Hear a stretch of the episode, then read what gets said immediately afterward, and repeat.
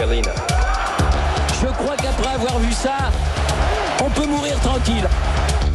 C'est historique. Bonjour Fabrice Dalmeda. Bonjour Julien, bonjour à tous. En ce lundi 10 juin, nous célébrons le bicentenaire de la naissance d'un grand peintre engagé, Gustave Courbet, qui fait l'objet d'une exposition à Ornans, dans le Doubs, expo où est attendu aujourd'hui le président Emmanuel Macron. Alors Fabrice, cette question, en quoi Courbet est-il historique? Ben, Courbet, c'est le premier peintre à avoir consacré de très grands formats à des scènes populaires, comme l'enterrement à Ornans, car ce peintre affirmait, affirmait que la vie des petites gens méritait autant la lumière que les grands événements politiques ou militaires. En fait, Courbet est né à Ornans le 10 juin 1879.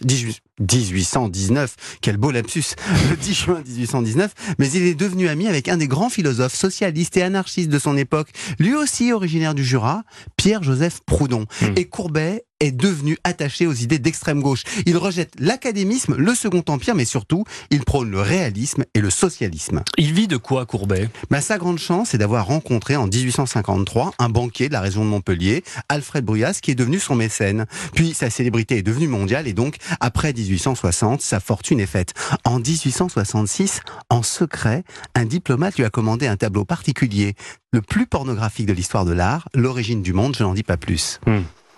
Euh, cela ne n'empêche pas de rester hostile à, la société capitaliste. Ben oui, ben oui, et le gouvernement révolutionnaire de la Commune de Paris en, 1871 le promeut à la tête des artistes. Le peintre agit pour la sauvegarde des musées et des œuvres. Il rejette la brutalité des communes armées il est arrêté quand les Versaillais répriment Paris et Courbet connaît même la prison. À peine libéré, il est à nouveau accusé du déboulonnage de la colonne Vendôme qu'il avait espéré et il doit payer sa reconstruction de sa poche. Il décide donc de s'exiler en Suisse où il meurt en 1877, persécuté par une république conservatrice. Donc on peut s'étonner que le président Macron prenne et rende hommage à nos grands artistes, certes, mais d'extrême gauche, à l'heure où il veut séduire la droite défaillante. Merci beaucoup Fabrice Et à demain pour euh, un autre décryptage de l'actu sous le prisme de l'histoire.